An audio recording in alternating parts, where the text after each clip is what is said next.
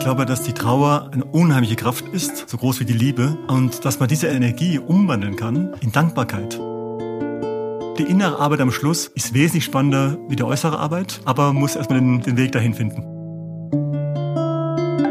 Ich kann kein zweiter Mann sein. Ich kann jetzt nicht gucken, was die anderen machen und nicht mitspielen.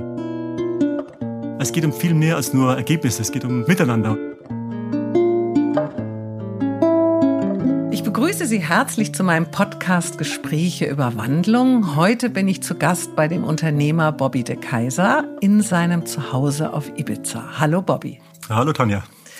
Du bist 1964 im belgischen Leuven geboren, Sternzeichen Waage, in Belgien, Österreich, Frankreich und Deutschland aufgewachsen, warst, glaube ich, auf 13 Schulen, hast mit 15 die Schule geschmissen und dann als Profi-Fußballtorwart Karriere gemacht.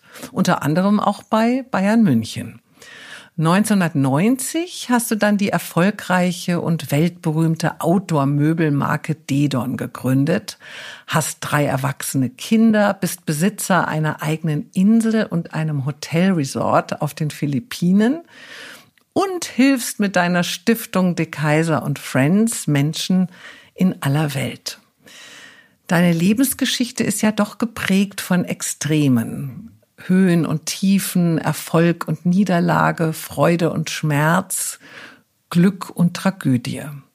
Ich habe ganz lange mit mir gehadert, wie ich dieses Gespräch beginnen soll, wie ich dieses Be Gespräch beginnen darf, wie ich bloß anfangen kann bis ich auf ein Interview von der wunderbaren Journalistin Inga Griese für die Welt gestoßen bin, wo sie dich auf den Prolog deines Buches unverkäuflich anspricht, den du deiner verstorbenen Frau Ann-Kathrin gewidmet hattest. Du sagtest dazu, ich konnte nicht heiter über mein Leben schreiben und dann am Schluss anfügen, ja, und dann ist meine Frau gestorben das hat mich dann irgendwie ein bisschen bestätigt in meinem ursprünglichen tiefen Bedürfnis, dieses Gespräch mit dieser Tragödie deines Lebens zu beginnen. Dem plötzlichen Tod deiner Frau und Mutter eurer drei Kinder mit nur 44 Jahren im September 2010 aufgrund einer Gehirnblutung. Du warst damals gerade mit deiner ältesten Tochter Caroline weit, weit weg auf einer kleinen Insel im Archipel der Philippinen, als es passierte, als der Anruf kam. Sie sei beim Sport ohnmächtig geworden und lege im Koma. Als ihr dann einige Tage später daheim in Hamburg angekommen seid, war sie bereits tot. Albert Einstein sagt, der Tod ist eine optische Täuschung. Auch mein Vater erklärte uns Kindern immer wieder, die Toten leben unter uns weiter, wir sehen sie nur nicht mehr, aber wir können sie immer spüren. Was bedeutet der Tod für dich und was macht er mit den Liebenden, die zurückbleiben?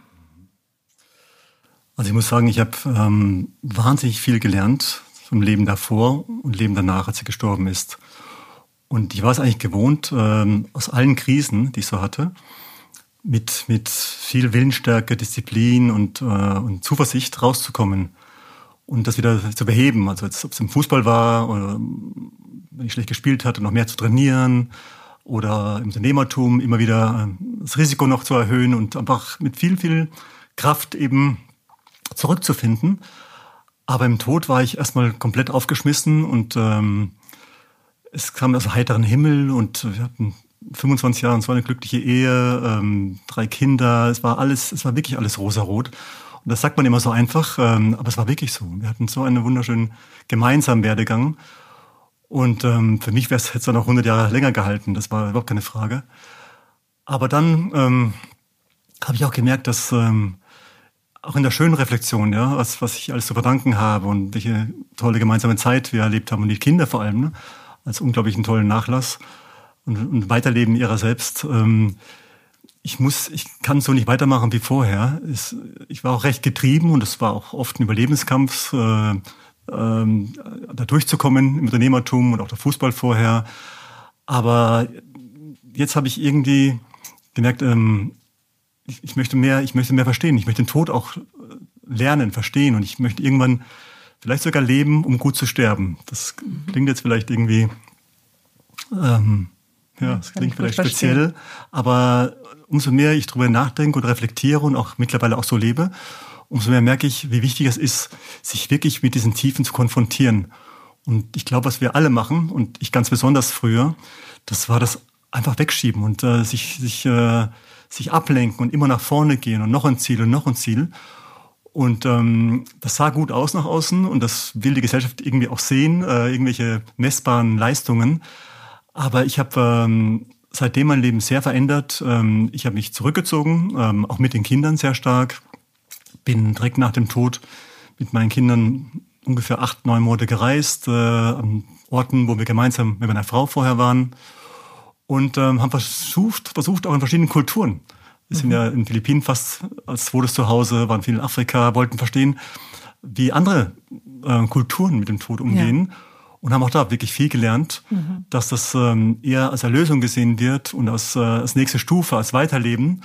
Und das ist erstmal sehr hilfreich und ähm, man kann es aber selbst noch nicht umsetzen, wenn man dann wieder zurückkommt ähm, in sein normales Umfeld. Und ähm, ich habe mich dann relativ schnell ja, so schnell wie es halt ging, gelöst äh, von äh, vielen Verpflichtungen, die ich sonst so hatte. Wollte mich äh, noch intensiver um die Kinder kümmern, die Großfamilie, das Wesentliche. Das Wesentliche. Onkel, Tante wohnen bei uns, also meine Freunde. Es war für mich immer klarer, weniger ist mehr. Aber ich hatte so einen riesen Apparat um mich herum aufgebaut, äh, der vorher entstanden ist, mit so vielen Verantwortungen. Und das jetzt wirklich verantwortungsbewusst äh, zu reduzieren, das hat mich so fünf Jahre, also fünf Jahre gedauert. Und mittlerweile, ähm, der Tod ist jetzt zehn Jahre her, lebe ich seit fünf Jahren ähm, sehr zurückgezogen, auch medial völlig zurückgezogen, auf Ibiza hauptsächlich, beim Bauernhof, äh, sehr autark, mit ähm, eigenem Strom, eigenes Wasser, die Tiere, Landwirtschaft und bin ja auch Opa geworden mittlerweile. Mein Sohn hatte, und seine Frau beziehungsweise, äh, und zwei Kinder. Alpakas. Du hast mir ja gerade hier diese wunderbaren ah, Tiere gezeigt, genau, die man ne? gleich irgendwie so mit so Steiftieren verwechseln könnte. Die sind so goldig. ja, ja, genau, die sind jetzt auch mit eingezogen. Jetzt haben wir so 100 Tiere insgesamt hier. Und das ist ein richtiger Kinderzoo. Ähm, ich habe nochmal geheiratet, also ich habe auch der Liebe nochmal äh, eine Chance gegeben und Glück gehabt, so eine tolle Frau mit Kiki zu finden. Und wir leben, und sie ist ähnlicher, ähnlich wie ich auch, die sich auch vor 10, 15 Jahren zurückgezogen hat aus diesem ähm, bunten, wilden Leben, will ich mal sagen. Und wir leben hier wirklich ein, ein, ein Leben, was äh, sehr natürlich ist, äh, haben viele Freunde, die uns besuchen, die Kinder kommen alle, sie hat auch vier Kinder, erwachsene Kinder. Also es ist ein bunter, bunter Haufen. Und ich finde, den, den, die Weiterentwicklung, wo ich noch mittendrin stecke so, aber im ersten Stück ist es gelungen, dass diese neue Lebensphase, ich bin jetzt, werde 56, äh, spürbar eine neue Phase ist, die mir auch gut tut und die auch, finde ich, klingt jetzt doof, so ein bisschen altersgerecht auch ist. Also hier so ein Rollstuhlweg habe ich noch nicht gesehen, aber vielleicht kommt der. Ja, ja, schauen wir mal. Mm, du hast ja dann zwei Jahre nach dem Tod von deiner ersten Frau ähm, dieses Buch, dieses wunderbare geschrieben, unverkäuflich. Ich finde, da verbirgt sich sehr viel Tröstendes, sehr viel Gebendes in dem Buch. Es zeigt so Licht am Ende jeder Dunkelheit.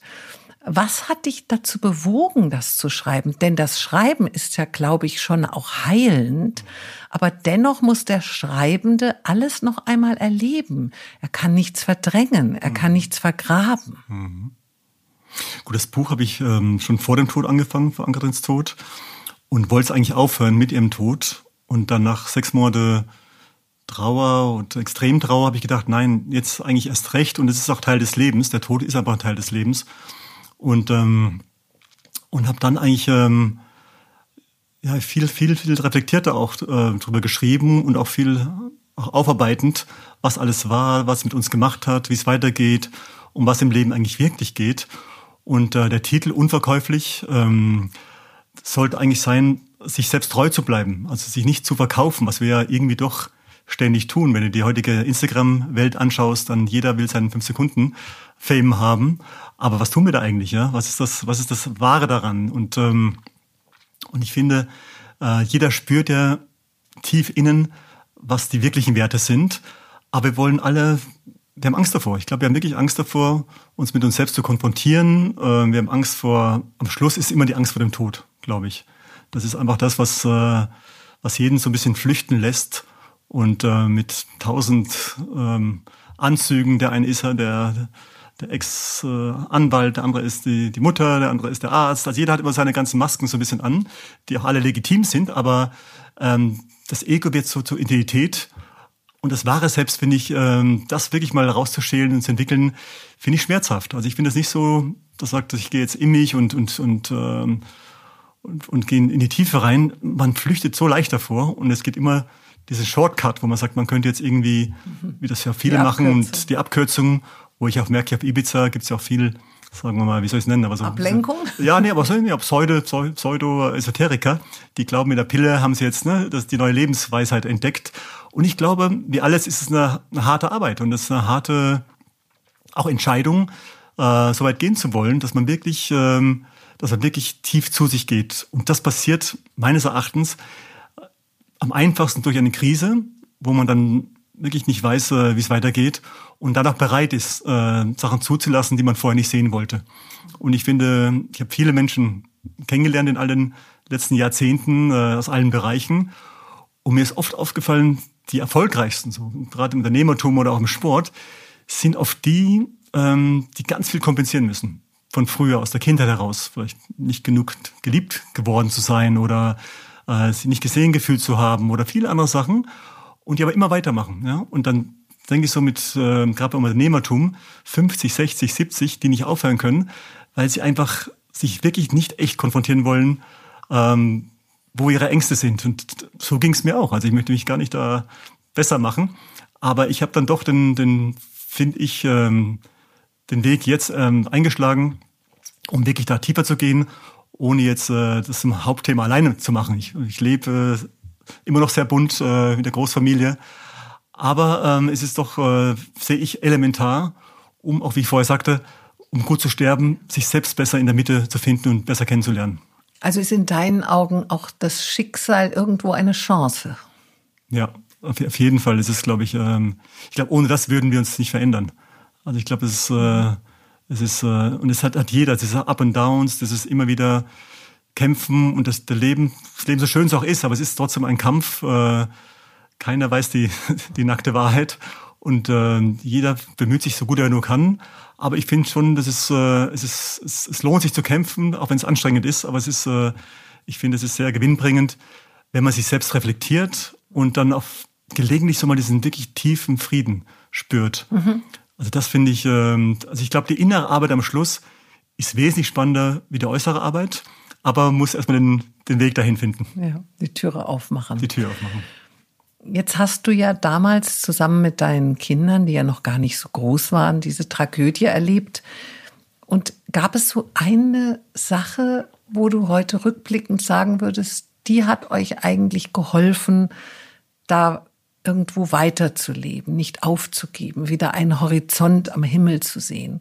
Gibt es da einen Rat vielleicht für die Menschen, denen das gerade erst passiert ist? Hm. Also ich glaube erstmal, dass jeder ganz anders unterschiedlich reagiert auf einen Tod, auf so ein Schicksal. Ähm, der eine will komplett seine Ruhe haben, der andere will nur drüber reden. Ähm, jeder will auf seine Art so ein bisschen flüchten. Ähm, und meine Kinder sind auch alle sehr unterschiedlich, aber wir haben einen extrem großen Zusammenhalt auch vorher schon gehabt. Ähm, und wir sind extrem eng und äh, können uns alles sagen, können auch miteinander weinen. Also ich glaube schon, dass, dass, ähm, dass uns das noch mehr zusammengeschweißt hat, diese Erfahrung. Ähm, ich glaube, einen direkten Rat, äh, wir haben auch damals auch äh, mit Psychologen, Sterbehilfen gesprochen, ähm, ihr seid gereist. Ihr wir sind gereist gemeinsam. Viele Dinge getan, um es zu bewältigen. Genau. Haben versucht, das kann man vielleicht gar nicht bewältigen. Das klingt vielleicht blöd. Ich, es ja. bleibt ja immer da, oder? Ja, du kannst. Ich glaube, ich glaube, ähm, und hat jeder seinen anderen Rhythmus. Ich glaube, dass die Trauer eine unheimliche Kraft ist, äh, so groß wie die Liebe, und dass man diese diese diese Energie umwandeln kann in Dankbarkeit. Dass man wirklich dieses so einen Menschen gehabt zu haben, meine Kinder als Mutter, ich als, als Frau, dass man diese, diese Dankbarkeit immer tiefer spürt und das merke ich jetzt, also nach den zehn Jahren. Übrigens treffen wir uns, äh, der Todestag ist jetzt am Ende September und wir treffen uns mit den Kindern allen, fahren irgendwo aufs Land hinaus, äh, sind nur wir, ähm, ein paar Tage zusammen und wollen nochmal, ja, einfach, einfach sie spüren oder, oder einfach nur zusammen da sein und, und glauben, dass sie, dass er auch dabei ist. Mhm. Aber ich finde, dass jede Reaktion äh, von jedem, ob das jetzt Wut ist oder ähm, Verzweiflung ist oder Aggression ist, das alles wichtig ist rauszulassen.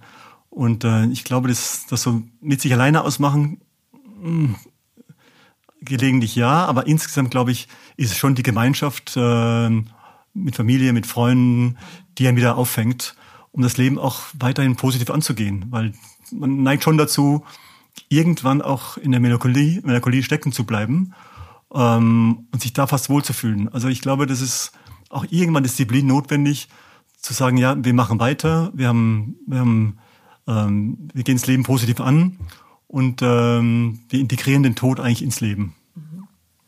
Und wie ist das mit der Angst vor, ja, vor, vor erneutem Verlust, vor diesem unfassbaren Schmerz. Du hast dich ja wieder verlieben dürfen, du hast wieder geheiratet. Du hast mal in einem Interview gesagt, du bist nicht so ganz fürs Alleinesein gemacht. Aber begleitet einen dann plötzlich eine Angst, die vorher nicht da war? Oder hast du das Glück, dass das gar nicht in dir vorkommt? Mm, ich hatte es eher vorher gehabt, vor dem Tod von Ann-Kathrin. Und, ähm, und mittlerweile, nachdem ich es ja viel mehr integriert habe, dass der Tod, Tod ein Teil davon ist, finde ich es eher, also der, ich hatte vor zwei Tagen leider ein ganz, ganz äh, trauriges, äh, trauriger Moment ähm, oder Schicksal. Mein Vater ist gestorben ähm, mit 81 Jahren. Es war erwartbar, er war krank die letzten Jahre. Aber wenn es dann passiert, auch bei allem Wissen mittlerweile ähm, vom Tod und auch aller Akzeptanz, wirft es dann doch wieder so, so tief, tief rein und ähm, es, man fühlt sich noch näher, als wie die letzten Mal, wo wir uns gesehen haben, ja, wo man, wo ich alles so resumiere und auch Momente hatte, wo ich mich erinnern kann mit ganz früh, mit vielleicht sechs, sieben Jahren, ähm, was wir gemeinsam gemacht haben. Also es ist ganz, ganz gerade wieder aktuell bei mir jetzt äh, da und ich fliege jetzt auch morgen hin und äh, und dann äh, die Beerdigung und die Asche werden wir ins Meer ähm, streuen und tief bei ihm sein und ähm, aber auch da wieder im Moment, und das ist natürlich einfacher, jemand, der älter ist, als wenn jemand äh, mitten, aus, mitten aus dem Leben gerissen wird, ähm, die Dankbarkeit aufzubringen, aber sich selbst dieser Endlichkeit bewusst zu werden, äh, eben wieder nochmal jetzt, ähm, das macht schon viel mit einem selbst, ja. Und ich finde, dass auch das eine große Chance ist, sich sein Leben zu hinterfragen, ähm, immer wieder und nicht den Weg der Bequemlichkeit gehen, und den, zu dem neigen wir alle. Gerade wenn es einem gut geht, dann denkt man sich, na komm, das schiebe ich mal raus und irgendwann äh, werde ich mich damit beschäftigen. Aber ich merke es so auch mit, mit, mit einer Familie, mit Freundschaften, dass ähm, das immer tiefer geht, dass es immer, ich weiß nicht, immer ehrlicher wird, würde ich sagen. Ja? Ähm,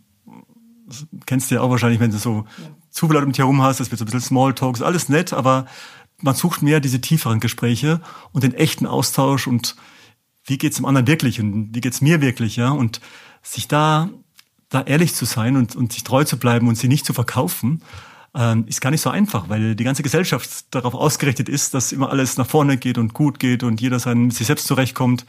Aber du siehst ja auch, wie viele Menschen Schwierigkeiten haben, äh, gerade in der jetzigen Zeit, wo eben so viele Ängste auch geschürt werden.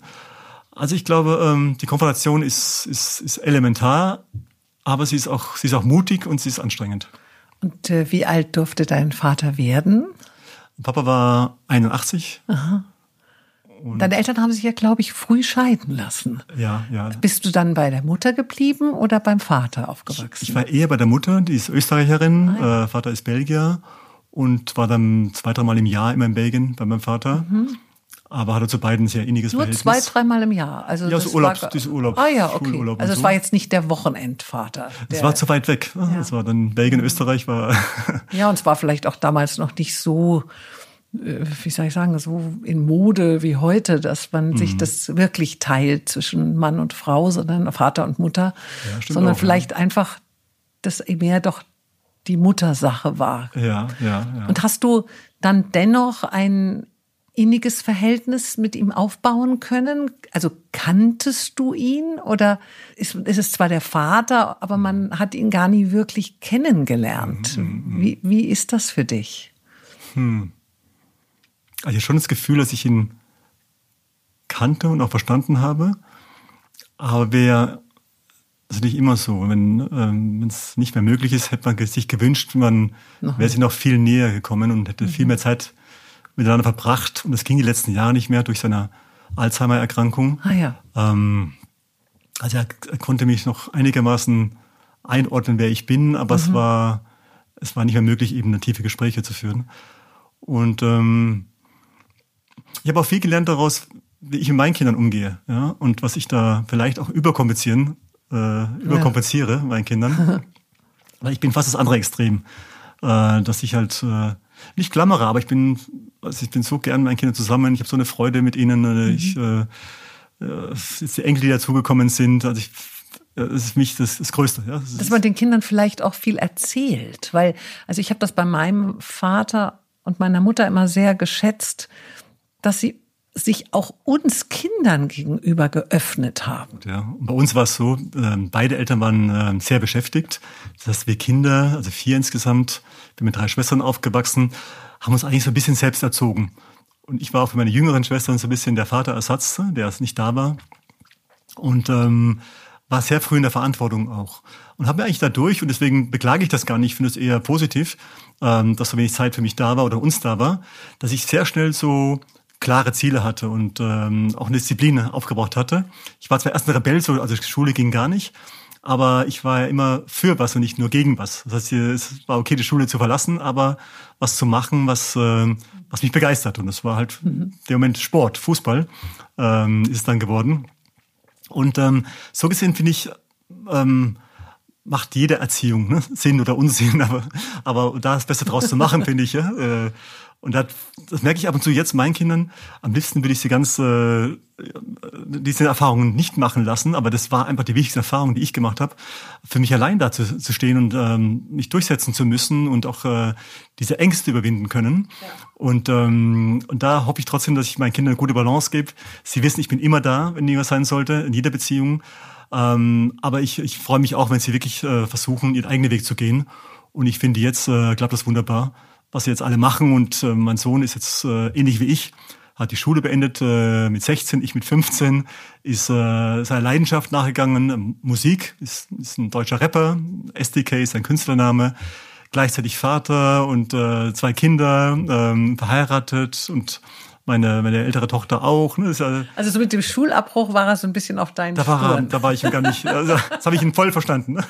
Ich hab's nicht. Das ist ja schön, weil manchmal ist es ja auch so, dass äh, wenn dann die Kinder so ein bisschen was wiederholen, dass man es dann gar nicht gut findet. ja, ja? also ja. Äh, und gar nicht Verständnis dafür hat und sie eher vielleicht vor diesem wahnsinnigen Fehler, den man meint gemacht zu haben, zu bewahren. Ja, vor allem ist die Schule im Vergleich zu mir auch damals, ist es nicht besser geworden, der Unterricht. Ja, Ich finde das so, so eine Sünde, dass die Schulzeit, ja, das ist, das ist die Schulzeit, die ja die tollste Zeit des Lebens ist zum, zum Lernen, äh, nicht besser genützt wird. Ja? ja. Und das äh, ist ein Thema für sich. Brauchen wir eine extra Sendung. Ja. Aber deswegen habe ich es voll verstanden, dass er sagt, okay, das äh, mit 16, das reicht ihm. du bist ja ein sehr feinfühliger, gebender Mensch, spürst Schwingungen, Stimmungen, dein Gegenüber. Du kannst anderen auch immer eine Bühne geben, ihnen Aufmerksamkeit schenken, Mitgefühl zeigen, tolerant sein, aber du ziehst auch deine Grenze. Du hast ja nach einer schweren Gesichtsverletzung beim Fußballspiel mehrere Wochen im Krankenhaus gelegen, als dann dein Trainer auf einmal einen neuen Torwart verpflichtete, ohne dich überhaupt zu fragen, wie es dir geht und, und ob du jetzt irgendwie vielleicht auch bald mal wiederkommst. Mhm in diesem Augenblick war es ja für dich auch irgendwie vorbei. Also aus und vorbei mit diesem lukrativen Fußballgeschäft. Obwohl es dein Leben war. Du bereits verheiratet warst, zwei Kinder hattest, die ja auch ein bisschen versorgt werden müssen. Ähm, du hast also einfach so deinen Kopf ausgeschaltet, losgelassen, auf deinen Bauch gehört. War denn das so die bitterste Erfahrung in deiner beruflichen, also die größte Enttäuschung in deinem beruflichen Leben? Oder war das letztendlich nur so der berühmte Tropfen auf den heißen Stein oder dieser, dieser, dieses Fass, äh, also dieser Tropfen, der das Fass zum Überlaufen bringt? Also ist es, war das irgendwie dieser Moment wirklich, der dich so enttäuscht hat? Also Enttäuschung bedeutet ja auch irgendwie was Gutes, also enttäuscht, enttäuscht werden. Also die ja, Täuschung wird mhm. gelöst. Mhm. Oder, oder sagst du, also wenn ich ehrlich bin, hat das in mir schon länger rumort und das war dann wirklich das i-Tüpfelchen. Ja, ja. Also ich finde das enttäuscht, wie du sagst, äh, ganz passend. Weil ähm, das Fußball, ich war sehr sportlich, ich wollte immer Stuntman werden. Das gab's aber, da gab's keinen Beruf dafür, ja. Gab's das damals auch gar nicht. Auch keine Ausbildung. Vielleicht in Amerika, aber das äh, hatte ich keine Kontakte. Aber das Fußball hatte ich ja nur angefangen, äh, um Mädchen zu imponieren und eine Freundin zu bekommen. Ne? Und das hat ja auch funktioniert. das war eigentlich der einzige Grund. Und nachdem ich nicht gut genug war, äh, musste ich ins Tor. Also wurde ich Torwart, was ein bisschen mit Stuntman zu tun hatte. Dann ging es recht flott mit der Karriere zwar, mit, äh, ja, mit Kaiserslautern, Bayern München und äh, ja. wo ich überall gespielt hatte. Ähm, fast zu schnell. Aber ich war's in mir war ich kein äh, weder Torwart, ich bin eher offensiv, ja, also keiner, der wartet, was passiert, sondern der, der, der am liebsten mitrennt und mitmacht. Das war deine Aufgabe. Genau, genau, ruhig zu bleiben. Und ähm, auch so eine Männermannschaft, ja, wo jetzt äh, immer die, du hast 20 Männer, du hast die Sprüche, du hast immer ein Ziel. Das bin ich nicht vom Typ her. Ich bin ein Unternehmer, der als liebsten ganz bunt und äh, ganz viele Menschen um mich herum hat und Nationen und Ideen und spontan und äh, Leute zusammenbringt und äh, der Weg ist das Ziel und nicht nur das Ziel ist das Ziel. Und das war im Sport natürlich komplett anders. Da ging es nur, egal wie du als Mensch warst, es ging nur um die Leistung. Und äh, das hat mich echt belastet und das war, das war ich vom Typ her nicht.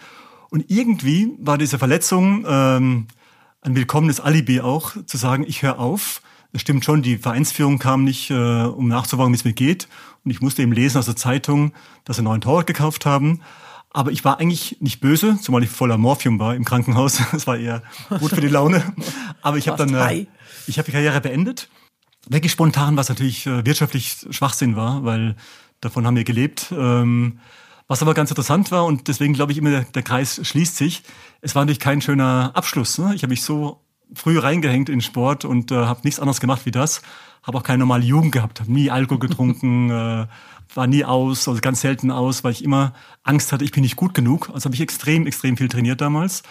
Und was ganz schön war, ähm, drei Wochen nach der ähm, nach dem Aus von mir äh, kam ein Anruf, äh, ob ich nochmal einspringen könnte, weil der Torwart, der für mich geholt wurde, hat sich den Finger gebrochen.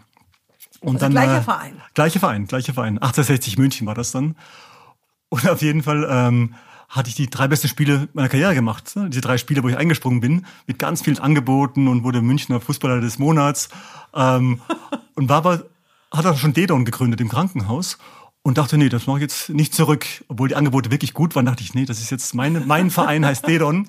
Und das war in einer Garage in, äh, in einem Rhein-Eckenhaus ja. ähm, in, äh, in Dürnhaar bei Ottobrunn. Das heißt, da war nichts. Ne? Aber ich war so überzeugt, jetzt geht eine neue Phase meines Lebens los. Ich war damals 26. Ähm, das bin ich. Ich bin Unternehmer und ich kenne viele Leute und ich habe Ideen und ähm, keine Ahnung, wo es hinführen wird. Aber das habe ich dann gemacht und die ersten Jahre Teilweise bin ich äh, Schweißnacht, äh, Schweiß, wie sagt man, Schweiß, äh, Schweißgebadet. Schweißgebadet. Schweiß, Schweißnacht. Schweißgebadet. Bin ich nachts aufgewacht und dachte, wie konnte ich bloß ne, äh, da aufhören, weil nach einem halben Jahr ruft ja keiner mehr an. Da bist du weg vom Fenster, wenn du aufhörst. Ja, ja. Und äh, die Firma war sehr schwierig, äh, ging nur ganz langsam, ging es voran. Ich hatte auch mit allen wenig Erfahrung. Und hat so sechs, sieben Jahre mit viel Schulden dann auch behaftet gedauert, bis die ersten Erfolge so kamen. Aber es war Hast du nicht auch erstmal Skier in der Garage das war die, gebaut? Das war Dedon, die erste Idee. Dann im Ach so, Dedon sollten eigentlich Ski sein. Dedon waren Ski, waren Skis. so. Und Künstler handbemalt nach Wunsch des Kunden. Habe ich sogar im Frühstücksfernsehen bei cool. Tommy Orner äh, vorgestellt. Zum Skianzug sozusagen. Passender Skianzug. Hat aber keiner verstanden außer mir, weil es gab kaum Kunden und es war kaum Nachfrage. Aber ich war so überzeugt, äh, dass es irgendwann klappen wird. Hat dann nicht geklappt, aber andere Produkte haben geklappt, die auch kreativ waren, wie eben die Möbel. Das Wohnzimmer für draußen ähm, habe ich dann versucht, äh, an den Mann zu bringen. Aber auch da war eine lange Lehrzeit äh, notwendig, bis dann irgendwann ein Erfolg wurde. Ja, aber vielleicht hast du, haben die Menschen auch gespürt da in dem Verein, dass du jetzt frei bist. Das ist ja ein bisschen wie bei uns Frauen, habe ich zumindest immer den Eindruck, wenn wir einen neuen Freund haben oder einen Mann haben, der in uns verliebt ist, dann auf einmal kommen ganz viele andere Männer aus der Ecke und wollen einen auch, ja. Mm, mm, mm. Also es ist doch irgendwie eigenartig. Ja, und wenn man einen sucht, dann kommt keiner. Das ist echt, das also stimmt, das, das ist, ist äh, irgendwie die Magie, die wir nicht stimmt, sehen können. Hatte der Fußball noch so einen Platz in deinem Herzen? Ist da manchmal so bisschen Wehmut oder so? Also ich, wie fühlt sich das an, wenn du so an, an Fußball zurückdenkst? Oder bist du hier, ich hab, du hast mich ja gerade durch dein äh, schönes, äh, schönen Garten geführt und da ist ja auch so ein kleiner Fußballplatz, äh, also halb Fußball, halb Basketball, halb Tennis. Ja, ja. Ähm, aber so, so ganz äh, weg ist es nicht, oder? Ähm, ja, spielerisch ist es noch da und äh, ich bin noch ein, recht, recht fit eigentlich und ja. äh, spiele mit, spiel mit äh, meinen Kindern und bald den Enkelkindern und und auch einigen Freunden. Aber du sitzt ja am Fernsehen jedes Mal, wenn ja, ein Fußballspiel ist. Oder? War ich, da war ich ganz weg, äh, lange war ich ganz weg. Aber jetzt ist es so, dass meine besten, engsten und längsten Freunde Trainer geworden sind. Der Hansi Flick zum Beispiel, mit dem bin ich ja was groß geworden. Oder Bruno Labbadia. Ah äh, Thomas Tuchel und ähm, Michael Oenning, also, ähm, äh, also viele Fußballer, die ich von früher noch Freust kenne. Und leidest du mit denen. Deswegen schaue ich wieder Fußball eigentlich die letzten Jahre so. Und ähm, wir treffen uns dann immer hier in Ibiza und dann haben wir eine schöne Zeit zusammen. Und ich bin einfach so begeistert, ist so. Äh, ich wünsche mir solche Trainer, wie sie jetzt geworden sind, damals als junger Spieler gehabt zu haben, weil damals war wahnsinnig Druck und Angst. Äh, wurde geschürt, wenn du einen Fehler machst. Also ich, ich kenne so dieses Gefühl des Versagens, ja, dieses äh, schrecklichen Versagens, wenn es nicht gut läuft. Und gerade beim Torwart ist es so sichtbar. Und wenn ich jetzt sehe, wie der Hansi das macht oder, oder Thomas oder Bruno auch, dass die den Spielern so viel Vertrauen schenken, ja, und so viel Zuversicht und so viel Kompetenz auch äh, zutrauen, ähm, wie die Spieler sich da entwickeln, junge Spieler, die viel jünger waren wie wir früher und schon so großen Erfolg haben, das ist faszinierend. Und deswegen, wenn ich jetzt äh, die Jungs treffe, reden wir jetzt weniger über Fußball, eher so Philosophien und äh, auch eigentlich so ein bisschen Art Erziehung. Wie machen Sie das, eben dieses Vertrauen, mhm. trotz diesem ganzen Drucks, der medial da ist, der von, von der wirtschaftlich da ist, das hinzubekommen. Ja, ich bin echt begeistert gerade, was da gerade passiert. Aber vorher war ich wirklich, glaube ich, 20 Jahre im Fußball.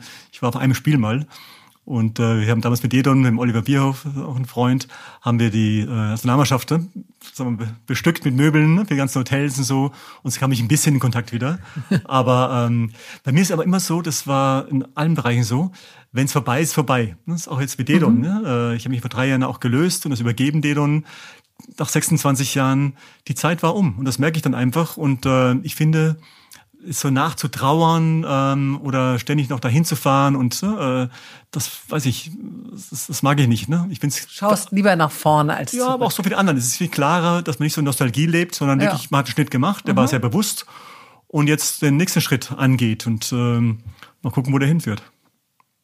Aber ich muss jetzt doch noch mal zurückkommen auf das, was du vorhin gesagt hast. Also du hattest kein Talent. Mhm also du hast alles sozusagen, du warst sportlich, du hast alles mit Leistung kompensiert, aber da machst du dich doch schon ein bisschen klein, weil du hast doch schließlich, äh, glaube ich, wenn ich richtig gelesen habe, wurdest du sogar mit 14 von diesem brasilianischen Superstar Pelé für seine Talentschmiede in New York äh, aufgenommen und mit 16 hast du dann schon in der A-Jugend von, glaube ich, Kaiserslautern mhm. gespielt und äh, 86, wie gesagt, wurdest du ja dann von Jean-Marie äh, Pfaff äh, den Bayern sozusagen empfohlen äh, als Ersatztorwart. Also gar kein Talent äh, scheint mir da nicht so ganz der Wahrheit zu entsprechen. Ja, also ich, ich glaube, Talent äh, für die Bewegung hatte ich, ja. Also ich konnte springen, fliegen, auch einen Ball fangen. Aber äh, echt. aber ich habe zum, aber um darauf zurückzukommen, mit 14 hatte ich noch keinen Verein. Normal fängst du mit sechs, sieben Jahren an. Ich hatte mit 14 im Park gespielt, so ein bisschen mit irgendwelchen äh, irgendwelchen äh, Verrückten. äh, das war mehr Faustball wie, wie Fußball. Aber ähm, ich habe dann gewonnen mit Pelé und gemerkt, Mensch, äh, äh, da kann ich was, kann ich vorankommen. Aber es war ein Wettbewerb. Das Wettbewerb, genau. Die besten äh, elf deutschen Jungfußballer wurden gesucht, äh, von 7000 äh, insgesamt, die sich beworben hatten. Oh. Und äh, wie gesagt, ich war da im Tor und hat vorher nur in Parks gespielt, nie im Verein. Und das äh, lief dann glücklich, weil es kamen viele Bälle auf mein Tor und dann konnte ich mich auszeichnen. Du konntest viel halten. Was konntest viel halten. Aber es vielleicht doch ganz witzig war die Geschichte, obwohl ich ähm, schon echt äh, kann sie selbst kaum noch hören, aber es ist im Nachhinein finde ich wirklich einmalig, weil es wird es wahrscheinlich in der Form nicht mehr geben. Ich war damals, habe in nach Karlslautern äh, muss ich nach Belgien zur Armee zehn Monate, also Pflichtarmee und habe dann bei einem Zweitligisten gespielt im Tor und war auch ganz gut, aber irgendwann habe ich einen riesen Fehler gemacht und der Trainer hat mich dann äh, äh, degradiert und ich durfte nicht mehr spielen Und ich hatte einen Streit mit dem Verein und bin rausgeflogen. Und dann habe ich ähm, drei Monate im Park mit Rentnern trainiert in Brüssel. Und äh, mir ging's Geld aus und äh, ich wusste nicht, was ich machen sollte. Und dann habe ich einen Freund in äh, Frankfurt angerufen, Dieter Kitzmann, der äh, dort spielte in Frankfurt. Und ich habe gefragt, kann ich bei dir äh, pennen im Hotel, wo er gewohnt hat und äh, bei Frankfurt mittrainieren, ja? Er sagte, ja, fragt man den Trainer, aber äh, klar kann ich kommen, auf jeden Fall. Und äh, dann nach ein paar Tagen sitze ich äh, beim Frühstück und äh, Jean-Marie Pfaff war zufälligerweise zu Gast dort. Und äh, zwei Belgier, ich, ich spreche ihn an, total nervös und haben uns gut verstanden. Und bevor er äh, weggehen wollte, sage ich, komm mit in die Garage, in die Tiefgarage, ich will dir was zeigen. Und ich habe einen, hatte einen Ball dabei gehabt und habe dann gesagt, bitte schieß, schieß auf mich drauf, ich will dir zeigen, wie gut ich im Tor bin. Und das haben wir dann eine Stunde gemacht, eine Stunde in, in der Tiefgarage. Und dann ähm, ist er ist er zurückgefahren äh, nach nach München. Aber ich wusste und die Situation habe ich ganz oft ja, im Leben gehabt, auch äh, auch geschäftlich. Dieser Moment wird irgendwas verändern. Irgendwas wird kommen, was ich mir jetzt nicht erklären kann, aber ich weiß, das war jetzt ein ganz, ganz, ganz wichtiger Moment. Und das kennst du vielleicht auch, wenn du jemanden kennenlernst, ne? Das erste Verlieben sowieso. Ja. Aber auch so, auch geschäftlich. Du lernst jemanden kennen, du weißt, mit dem willst du was Tolles machen oder ein Künstler, du weißt es nicht. Aber es sind diese Momente, da stimmt alles. Und so war es dann auch. Nach drei Wochen ähm, hat sich der damalige Ersatztorwart äh, von Bayern äh, das Bein gebrochen und einen Kreuzbandriss gehabt. Und äh, Jean-Marie hat mich dem Uli Hoeneß äh, empfohlen. Und der wiederum hat mich eingeladen, zu Bayern zu kommen als Probetraining. Aber es war ja undenkbar. Ähm, also ich war arbeitslos, mit Rentnern im Garten gespielt vorher oder im Park gespielt. Jetzt bin ich morgen bei Bayern mit damals auch der besten Mannschaft äh, der Welt. Und ich hatte natürlich Riesenangst. Und bei mir ist es so, und ich glaube, es, da gibt es eh nur zwei Möglichkeiten. Entweder du ziehst dich total zurück und, ähm, und, und, ähm, und hast Angst. Versteckst dich. oh, versteckst dich, genau. Oder du übertreibst. Und ich neige dazu, in solchen Momenten einfach ein bisschen zu übertreiben und ähm, die Angst selbst nicht spüren zu müssen. Und als ich da hinkam zu dem Probetraining, hat der Ute Lattek, auch damals äh, einer der besten Trainer der Welt, mich kurz vorgestellt. Ja, ist ein junger Belgier, der macht heute ein Probetraining bei uns. Und ich äh, aus Unruhe heraus oder Nervosität heraus habe gesagt, nein, mein Name ist Bobby de Kaiser, ich bin 21 Jahre alt und ich bin unschlagbar. Oh. Also einmal so ein Plöff und die ganze Ach, Mannschaft. Da wäre ich gern dabei gewesen, die sie geschaut haben. also Hansi Flick fragen, der war ja dabei damals, der war ja auch Spieler. Und, ähm, und alle schauen mich an und jetzt muss ich natürlich liefern. Aber ich war so voller Adrenalin, ich war so voller positiver Angst, dass ich wirklich unschlagbar war. Ich war, ich war in dem Training so gut, dass sie sagt, nee, okay, also, das haben wir selten gesehen, also bitte bleib noch zwei Wochen länger, dann können wir wirklich äh, abschließend beurteilen, ob wir, ob wir dich unter Vertrag nehmen. Und ich war zwei Wochen weiterhin unter Adrenalin und dann kam der Vertrag, ein Zweijahresvertrag für Bayern München. Und so eine, sag mal, so eine Story, so eine Karriere, die kann es heute nicht mehr geben. Aber da gibt's tausend Scouts, da gibt's die Schulen vorher, da gibt's äh, heute ist ja alles fast schon ein bisschen Gott, die computermäßig ja von bestreut. Neid zusammengebrochen sein. Aber ich muss sagen, im Nachhinein, also es war, es war irre, es war toll und gerade in Belgien eine Sensation. Zwei belgische Torleute über Bayern München. Aber es, es kam eigentlich zu früh im Nachhinein. Ich war ein bisschen überfordert. Ähm, auch so was, ich hatte vorher nix oder kaum Geld zum Leben. Auf einmal hatte ich so ein Gehalt vom Bankdirektor und ein Auto und eine Wohnung und äh, einen Bossanzug und äh, alles war auf einmal da über Nacht. Und ähm, ich glaube, dass einfach, man überschätzt sich dann sehr schnell. Mhm. Und ich dachte eigentlich, ich bin besser, wie ich, wie ich bin. Und auf Dauer kam ich dann ein bisschen zurück in meine Schranken und habe dann irgendwann auch gemerkt, ähm, ich muss eine Stufe runter und bin dann zu Nürnberg gegangen, äh, von Bayern, habe bei Bayern gekündigt, den Vertrag. Äh, ja, äh, wir hatten verlängert mit Uli Hoeneß ein Jahr nach einem Jahr. Die haben sich eingerahmt, die Kündigung, oder? Ich weiß nicht. Gibt's das überhaupt? Ja, aber ich wollte, ich, ich nee, ich war aber, das, das ist, glaube ich, Unternehmertum.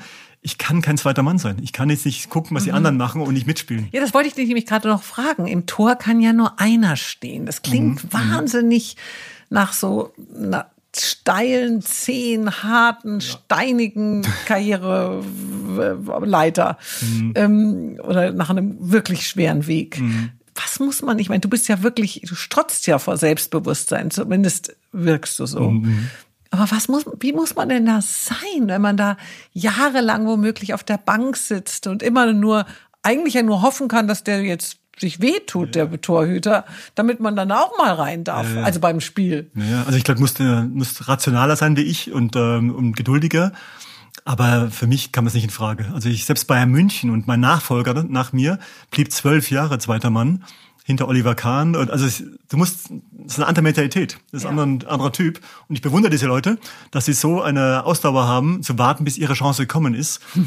Aber ich kann das nicht. Ich Hatte halt was anderes auf dich gewartet. ja, ja, das stimmt, das stimmt wirklich, ja. Und ich habe dann auch relativ schnell mit dem Fußball, also ich war ja bei 21 bei Bayern, mit 26 war es dann vorbei, nach, diesen, nach dieser Gesichtsverletzung. Ähm, und dann ging schon die nächste Phase los. Also ich war ja nicht so nach einer langen Karriere, es war nur acht Jahre Profitum. Und dann das Neue, ich war so Feuer und Flamme, hatte so viel Energie äh, für Dedon. Und ähm, es hat gepasst. Also im Nachhinein, es hat gepasst. Du siehst wirklich blendend aus. Du auch, bist, danke. Bist du eigentlich so der Schwarm fast aller Frauen. Also ich kenne eigentlich, glaube ich, gar keine, die dich sagt, oh, oh der tolle. Ähm, wie ist denn das eigentlich so, als Mann so gut auszusehen? Ist das immer eine Freude oder ist es auch manchmal eine Last? Also ich habe mir jetzt noch keine Gedanken drüber gemacht, weil ähm, ich finde gut. Ja, aber als Mann ist es ja was anderes. Nein, Also- aber ich finde immer, weißt du, wenn du dich gesund fühlst und in der Mitte bist, ähm, dann hat jeder Mensch ne, äh, eine tolle Ausstrahlung und eine, eine tolle Energie. Und ich finde das rein äußerliche einfach nicht sehr, sehr relevant. Weil ähm, du, du siehst ja, triffst einen Menschen, egal äh, wie, wie sagen wir, berühmt oder bekannt er ist, wenn die Energie nicht stimmt, dann ist es alles so nichts wert, finde ich, ja. Ja, aber du siehst dich ja auch nicht. Ja, du aber- schaust ja, ja nur aus ja. dir heraus. Ja. Aber ich glaube schon, dass es ein, ja, irgendeine Resonanz bekommt man ja. Also nicht nur von, nicht nur wegen der Aura, die man hat, sondern natürlich auch, wenn man ein Foto von dir sieht, wenn man dich vielleicht mal nur im Fernsehen kurz sieht. Also vielleicht, wenn man dich noch gar nicht kennt. Und äh, mich hätte jetzt nur interessiert, äh, war das auch manchmal eher ein bisschen unangenehm, weil vielleicht manche Leute dich dadurch irgendwie anders eingeschätzt haben, die dich vielleicht ein bisschen mit, mit Vorurteilen belastet haben? Oder war das bei dir eigentlich absolut nebensächlich, wie du aussahst? Ja, komplett. Also Oder mich- aussiehst? Ja, hat mich eigentlich wirklich, äh, hat mich nie interessiert. Mich interessiert, ähm, wie ich mich fühle und ob ich jetzt äh, gerade dieses Sportler, dieses extreme Sportlertum am Anfang so, ähm, das, das, ähm, das ist so ein, so ein tolles Gefühl, so ein klares, so ein pures Gefühl, ja. Da brauchst du keine Drogen nehmen. Das ist sowas von schön, wenn du dich in deinem Körper wohlfühlst. Und mich war immer dieses, was ich jetzt auch hier mache, weißt du, morgens früh aufstehen, schwimmen gehen. Ich bin immer mehr eine Stunde oder ich gehe äh, Felsen springen oder ich gehe mit Hunden spazieren oder spiele ein bisschen Fußball. Also dieses, dieser Bewegungsdrang, ja, ähm, das für mich so, da fühle ich mich gut und dann fühle ich mich auch irgendwie auch sicher äh, und irgendwie klar, aber dass ich jetzt irgendwie so ein Mädchenschwarm war, das kann ich echt nicht sagen. Und das war ich, ich war eher schüchtern. Ich war immer sehr schüchtern, ähm, glaube ich, und musste mit irgendwas Besonderem kommen, eben ne, eine Mutprobe bestehen oder irgendwie, weiß ich, einen gewiss- gewissen Ruf mir aneignen, ne, weil ich mich nicht getraut habe, jemanden anzusprechen. Also das war, also, also, ein- also ein Playboy war ich nie, vielleicht ne, im nächsten Leben, aber bislang ist es, ist mir das nicht gelungen. Ja, aber du hast gesagt, du hast dich schon immer auch an, auf das Spielende gefreut, weil dann ja sicherlich auch ein paar Groupies da Nein, das ist, also standen. das, ich, also ich glaube, das wird echt, äh, damals nein, das wird echt äh, überschätzt, glaube ich. Ähm, heute viel eher. Also was sie im Fußball da jetzt auch entwickelt hat, die letzten Jahre oder letzten Ach, war das früher nicht so? Nein, der vom, heute, heute sind ja Megastars, ne? die ganzen Spieler und du siehst ja auch jeder seinen Instagram-Account mit ein paar Millionen Klicks, war in, ja. Ich war früher mal so in Günther Netzer verliebt. Also ich fand, die waren auch schon Megastars. Also paar, es gab so ein paar, das stimmt. Ja, hast recht, es gab so ein paar, die waren wirklich so äh, echt besonders. Aber eigentlich, ähm, nee, das, also dieses ganze Drumherum war früher ein Bruchteil von heute. Gar, gar nicht, ne?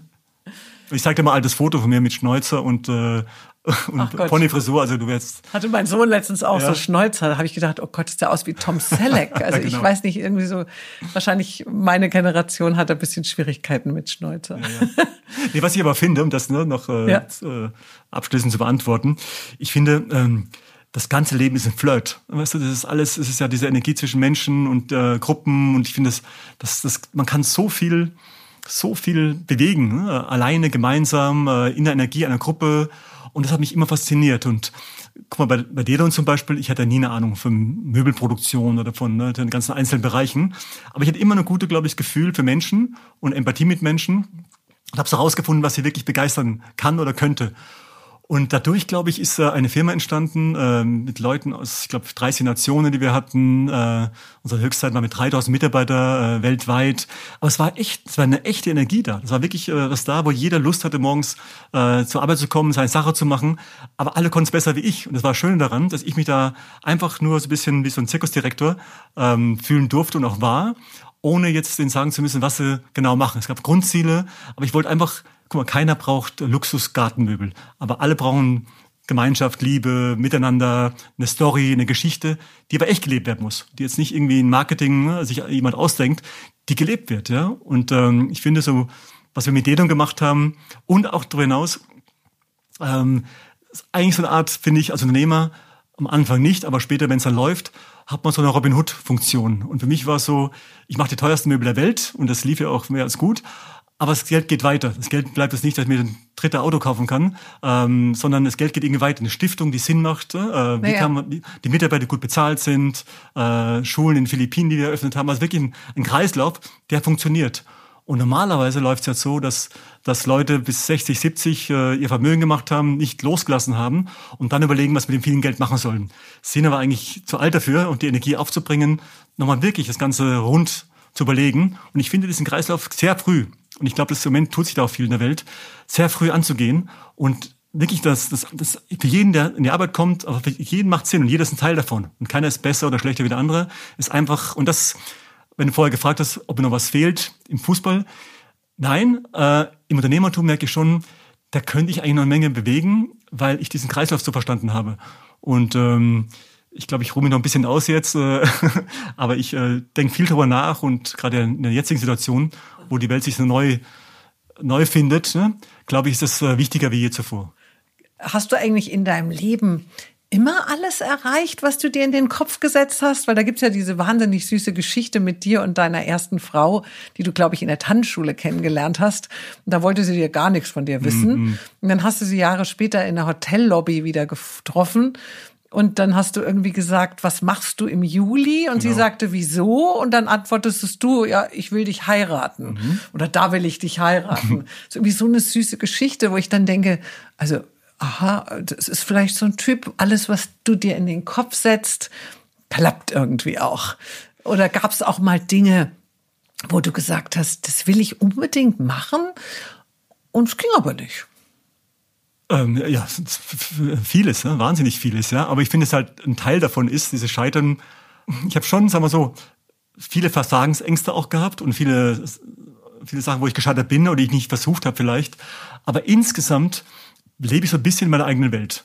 Äh, ich nehme mir einfach Sachen vor ähm, ich, äh, und, und, und ziehe sie durch und überwinde damit auch ein bisschen die Angst, diese Versagensangst. Es könnte ja nicht klappen oder ich muss mich erklären, da tue ich mir eigentlich schwer. Also ich, deswegen, ich kann nur was selbst mache. Ich könnte jetzt nie angestellt sein. Ich könnte es einfach nicht. Würde es gerne, aber ich habe das, ich habe diese Eigenschaft nicht. Ja? Und ähm, also ich muss einfach einfach das Ding durchziehen, auch ein bisschen mit meiner Geschwindigkeit so äh, nach vorne preschen. Und da klappen einige Sachen, auch viele nicht so, aber insgesamt äh, ging es ja gut äh, mit den meisten Sachen, die ich mir so vorgenommen habe.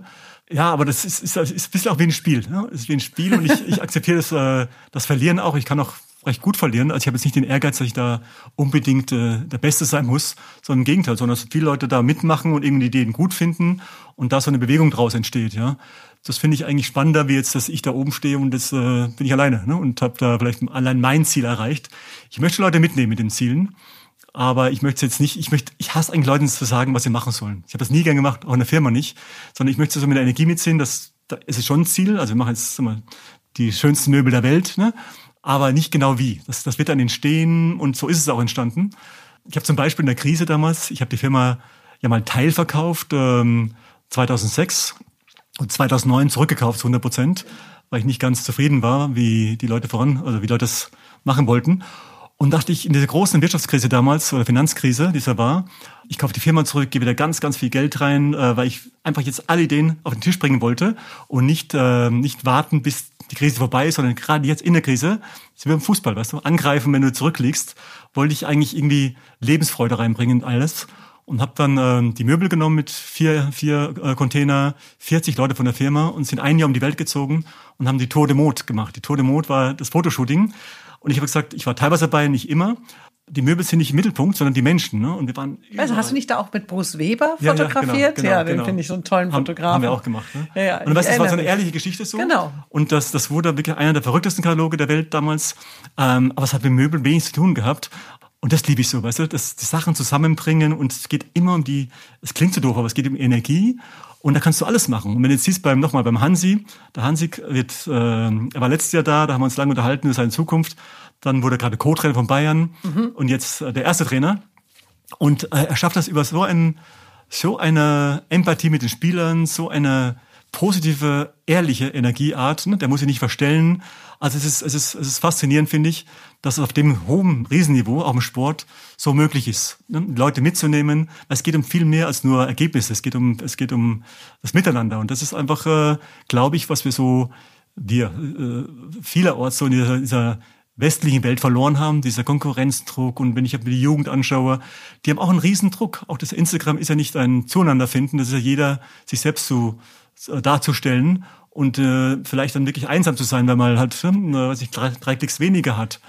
Also ich, ich glaube, ich glaube, dass einfach, dass man sich einfach wieder finden muss, wir uns näher kommen sollten äh, mit unserer eigenen Natur und da auch wieder, was ich Leute mitnehme, aber ohne diese ständige Messbarkeit und Konkurrenzgehabe. Äh, also das hoffe ich, dass es äh, vorbei ist.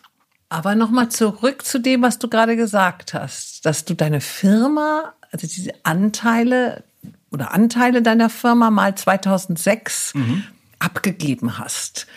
Mein Mann, der Extremkletterer Stefan Glowatz, hat lange eine Kletterschuh- und Bekleidungsfirma Red Chili mhm. gehabt und hat die auch vor einigen Jahren verkauft mit seinem Partner zusammen und ist jetzt da nur noch so als Berater tätig. Und dennoch sehe ich natürlich immer tagtäglich, kann er nicht wirklich loslassen, nicht gut überlassen, seine Leidenschaft nicht wirklich begraben. Er kämpft, er hadert, er leidet mit vielem. Mhm. Es ist schon schwer für ihn. Du hast dann gesagt, dass du es wieder zurückgekauft hast. Äh, das kenne ich auch irgendwie von ihm, wo er dann so einen Moment hatte, wo er gesagt hat, ah, jetzt kaufe ich es wieder zurück. Ja, so, wir verkaufen Haus und Hof, wir ja, verkaufen ja, ja. die Firma wieder. Ich konnte ihn abhalten. Aber ähm, was, was war das denn? Nicht, dass du es wieder zurückgekauft hast, das kann ich sehr gut verstehen. Aber warum hast du es überhaupt verkauft? Also das erste Mal. Ja, ich habe es nicht ganz verkauft, ich habe die Minderheit verkauft. okay, aber trotzdem hast du ja, ja, gesagt, ich will das nicht mehr alleine machen. Ja, ja, also ich aus mehreren Gründen. Ähm, erstmal hatte ich vor, eine Stiftung zu gründen mit sehr viel Kapital und auch äh, eigenem Geld, weil ich hatte nicht die Erfahrung, Geld einzusammeln jetzt und Spenden einzusammeln und dann nicht verantworten zu können. Also ich wollte die Stiftung aus komplett eigenem versteuerten Geld anlegen und da brauchte ich viel Geld. Ähm, wirklich sehr, sehr viel Geld, weil es viele Projekte waren weltweit. Das war ein Grund. Ich wollte Familie absichern und das ist so, doch auch eine Großfamilie, auch einige Freunde absichern. Ähm, es war ein Angebot auch, was, was wirklich auch enorm war auf der anderen Seite, aber auch von Leuten, die ich das Gefühl hatte, die haben sich ein Jahr angeschaut und die auch verliebt waren in das, was wir gemacht haben. Die fanden das so toll, da mit dabei zu sein. Ähm, nur das System an sich, dieses Private Equity, äh, das kannte ich vorher nicht so richtig, das funktioniert so nicht. Wenn die Zahlen runtergeht, äh, gehen, dann wird gespart statt statt ausgegeben, statt angegriffen, ja. Und da kam mir dann irgendwann in, äh, in, in Schwierigkeiten, dass ich gesagt habe, nee, ich kann jetzt nicht irgendwie einsparen und ne, Leute entlassen. Im Gegenteil, ne, das, die Krise geht vorbei. Wir müssen jetzt wirklich innovativ sein, voll investieren. Eben Tour de Mode zum Beispiel. Und das konnten die, sie wollten das, aber sie konnten nicht, weil die haben ja tausende Firmen und müssen überall gleich reagieren. Das heißt, die sparen dann überall ein, ein, zwei Jahre, bevor sie wieder investieren.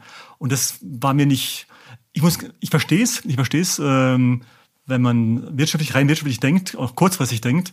Aber langfristig fand ich immer wichtiger, dass die Marke erhalten bleibt, dass es ne, eine Geschichte ist, ne, ähm, also die, du bist die ein Sinn macht. Naiv fast ich gewesen. bin total naiv. Ich bin total naiv und möchte auch teilweise so sein. Aber es kam noch was dazu. Ähm, es kam eigentlich eine innere Angst dazu, die, die finde ich, ähm, der ich mich auch stellen muss. Und die Angst war ähm, beim Rückkauf, beim Rückkauf jetzt reden. Drei Jahre später, glaube ich. Drei Jahre später dass äh, die gesagt haben, also wir müssen uns treffen in London, äh, ein großes Meeting machen und überlegen, wo wir jetzt einsparen können. Und dann kam ich dahin und dachte irgendwie auf dem Weg dahin, ich, ich kann mich nicht erklären. Ich habe Angst, mich zu erklären, weil irgendwie ähm, muss ich jetzt die Hosen runterlassen in meiner eigenen Firma. Ja, die sind beteiligt, aber eigentlich, ne, ähm, ich, ich, ich möchte jetzt, ich, ich will mich nicht erklären, ne? Ich fühle mich da irgendwie gefangen so. Ähm, und mit diesen ganzen Zahlenmenschen um mich herum. Also es war ein komisches Gefühl. Es war ein schreckliches Gefühl. Das hatte ich in der Schule früher auch so, an die Tafel gehen, mich erklären. Und da bin ich echt, teilweise habe ich gestottert vor Angst, weil ich dachte, irgendwie, ich war nicht vorbereitet, ich war, wurde überrascht, weil ich in Gedanken woanders war, in irgendwelchen Träumen. Und so ähnlich kam ich mir da auch vor, vor diesem großen Meeting. Und dann, ähnlich wie bei Bayern damals mit der Geschichte Ich bin unschlagbar, war ich an diesem Riesentisch äh, und habe die gar nicht äh, reden lassen, habe sofort erklärt, dass es überhaupt keinen Sinn macht. Und äh, entweder ich kaufe es zurück oder sie übernehmen es weiter. Aber äh, es wird kein Mittelding geben. Also es, es geht nur also du raus volle Kraft voraus. Ich ganz raus, aber ich wusste, die werden es nicht ganz kaufen. Und dann äh, waren sie eigentlich schon enttäuscht, weil sie hätten gern weitergemacht auf ihre Art. Aber ich sagte, das geht nicht, das mache ich nicht. Ja? Äh, und habe es dann zurückgekauft. Äh, wirklich innerhalb von zwei Stunden ging. Das war jetzt nicht irgendwie, ne? ja, ja, das war jetzt ganz. Äh, ich habe es nicht groß geplant gehabt. Also auf dem Hinweg geplant? Nein, es. Es, es entstanden. Es war nachts kam der Anruf, also abends kam der Anruf. Dann äh, war ich in Genf, von Genf nach äh, London geflogen und da habe ich schon dieses unwohles Gefühl gespürt, dass ne, ich, ich, ich kann mir nicht hier nicht erklären. Aber hattest du das Geld noch? Welches also, Geld noch? du musstest doch erst Ja, das, das hatte ich noch. Ja, ja. Ach so. Also ich hatte genug Geld. Ja, aber ich meine, manche geben sie auch gleich aus, wenn sie es mal ja, bekommen. Von so doch, doch, nee, viel, viel war schon weg für äh, diverse Sachen, aber ähm, aber ich habe ja auch äh, viel günstiger zurückgekauft. Aber ich habe die Schulden mit zurückgekauft. Was vorher schuldfrei war, habe ich die auch mit zurückgekauft. Danach ging es dann äh, super nach vorne mit diesen ganzen Verrücktheiten, Tode Mond und ich habe dann ne, die Insel auf den Philippinen gekauft und wir haben dann alle Journalisten, alle Designer eingeladen auf die Insel und es war es war wirklich ein Rausch, es war echt fast ein Rausch. Und mein Plan war, ähm, jetzt legen wir richtig los und machen eine, eine wahnsinnig tolle, natürliche, menschliche Lifestyle-Firma. Aber einfach mit lauter von Ideen und es gab's, es ging in Mode, es ging in alle Bereiche, in Hotels. Ich weiß, du hast ja auch tolle Designer ja. beauftragt, die dann auch Möbel designen durften genau, für Dedon. Genau. Also es war ja wirklich eine, ja, es war so eine ja. Lifestyle-Brand. Ja, und ich war kurz davor mit dem Guy Liberté, das ist der Gründer vom Cirque du Soleil. Wir sind äh, Nachbarn hier, äh, mehr oder weniger auf Ibiza, äh, haben uns ein paar Mal getroffen in Montreal und hier und haben ein ganzes Konzept gemacht, äh, die äh, Dedon äh, Cirque du Soleil Kollektion, wir haben eigene Shows zusammen gemacht. Also das, das Ganze ging jetzt, es ging volle Kanne los, 2010. Und ähm, dann ist meine Frau gestorben. Und dann war ja die Energie nicht mehr da.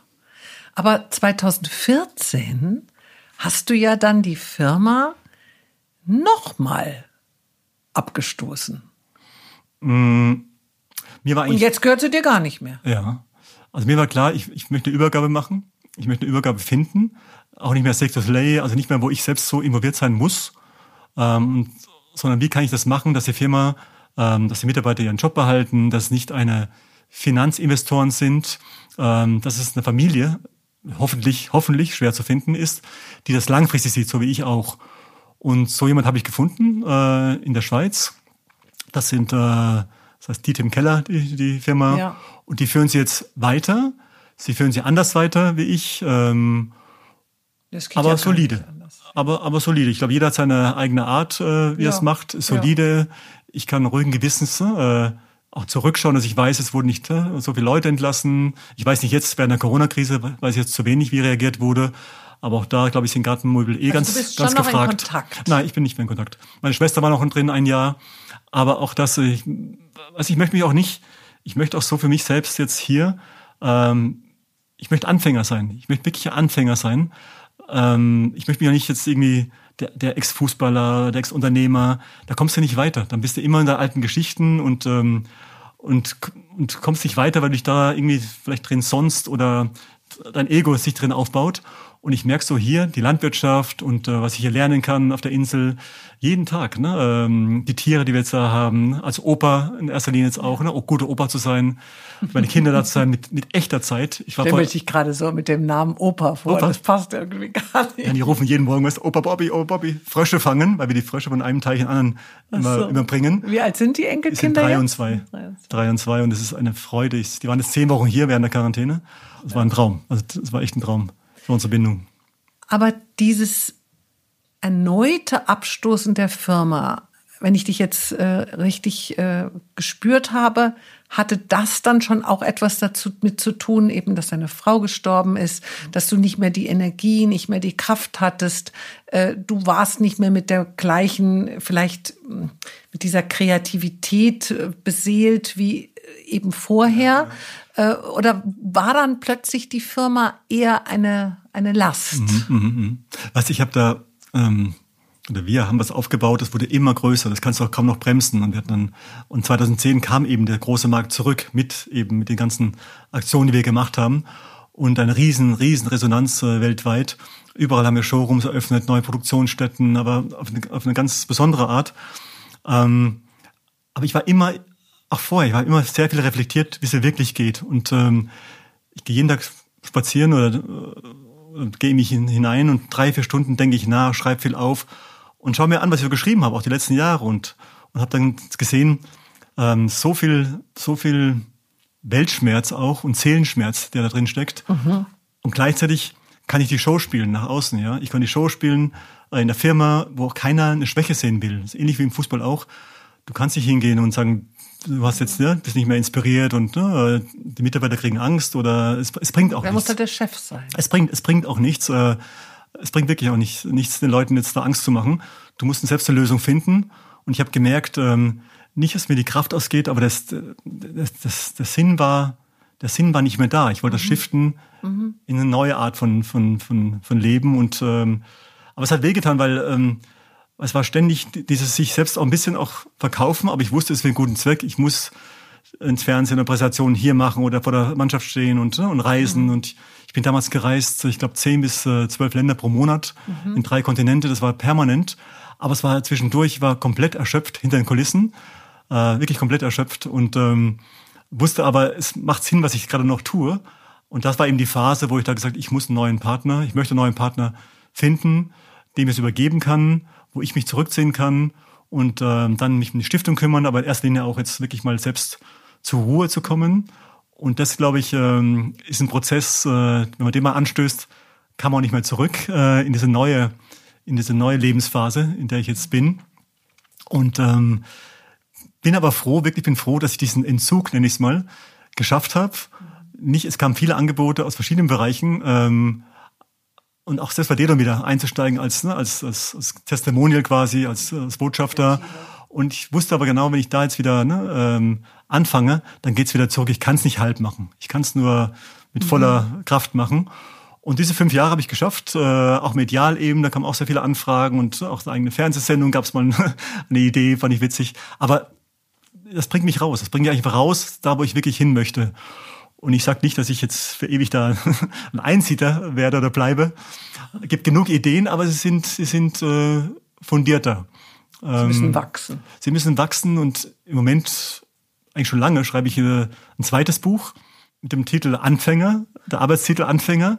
Und das heißt für mich, die ganzen Masken, die wir alle haben, ja, so ein bisschen abzustoßen, die, die elementaren Fragen sich des Lebens sich zu stellen, Menschen äh, kennenlernen. Ich habe viele Reisen gemacht, war in Bhutan mit meiner Frau, waren äh, in Afrika, waren überall unterwegs und haben mit Vibes gewohnt mal, um mal zu verstehen, andere Ansichten, andere Ideen, ohne zu werten, ähm, was man ja oft so leicht tut aus, aus eigener Unsicherheit. Mhm. Und das mal so zuzulassen, äh, andere Lebensmodelle mal kennenzulernen, und einfach sich mal anzuschauen und mal gucken, was das mit einem selbst macht. Und meistens geht man doch dahin zurück, wo man sich sicher fühlt. Und das finde ich jetzt so in der Moment gerade dieser, dieser, dieser Phase so spannend. Aber das Buch sehe ich auch, umso länger ich jetzt warte, ich glaube, ich umso tiefer und besser wird's.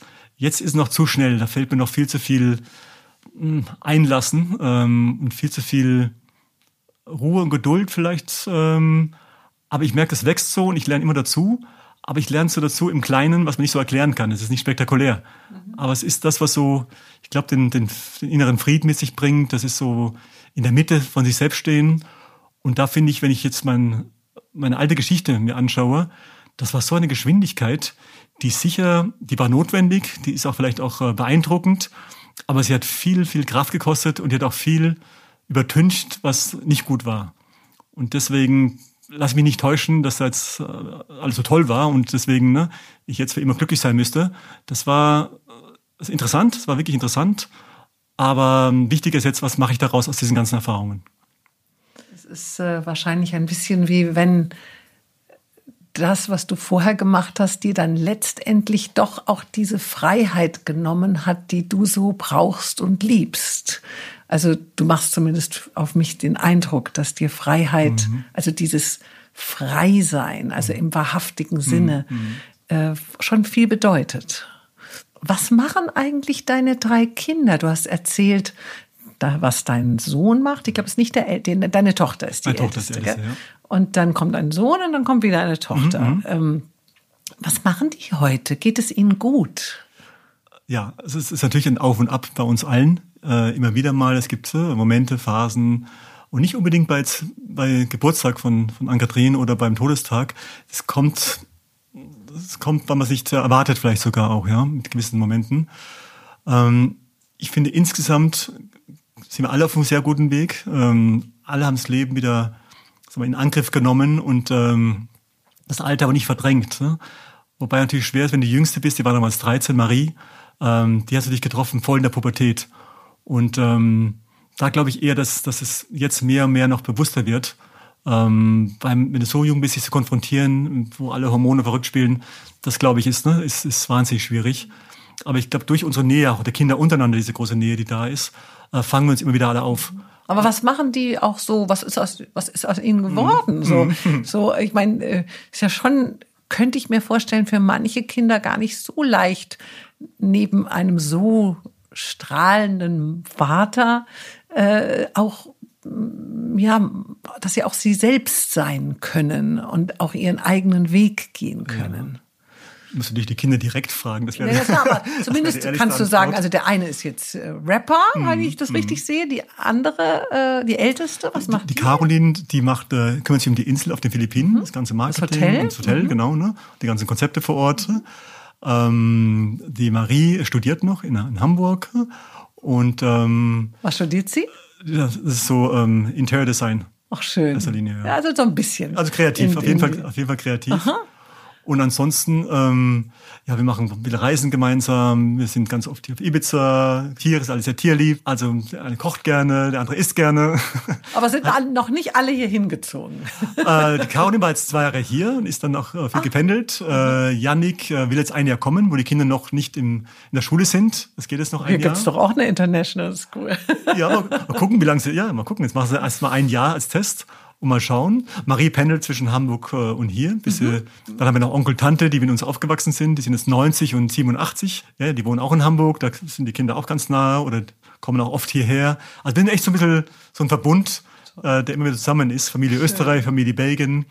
Ähm, viel Logistik, aber es ist immer toll, wenn man ja, und deine, deine Tochter, deine Älteste, mhm. die macht also dieses sehr schöne Resort, was du hast, mhm. äh, was du ja, glaube ich, auch immer noch hast. Ja, ja. Und ähm, wenn ich, das ist doch so ein, wenn man darüber liest, dann ist es so ein schon sehr teures Resort, aber etwas, wo ich ähm, irgendetwas Ungewöhnliches erleben kann und bekomme, was ich woanders nicht kaufen kann. Mhm. Was ist das? Wenn du so ganz kurz auf den Punkt gebracht, weil ich meine, ich kann mir jetzt vorstellen, da ist so schöne Hütten, die sind mhm. wahrscheinlich auch toll eingerichtet mhm. und da ist ein mhm. Strand und da kann ich mhm. ins Wasser gehen und baden. Mhm. Aber warum? Ich meine, es ist ja auch weit weg äh, und wie gesagt auch nicht gerade billig. Was, was, was was erfahre ich dort als hm. Kunde? Schöne Frage.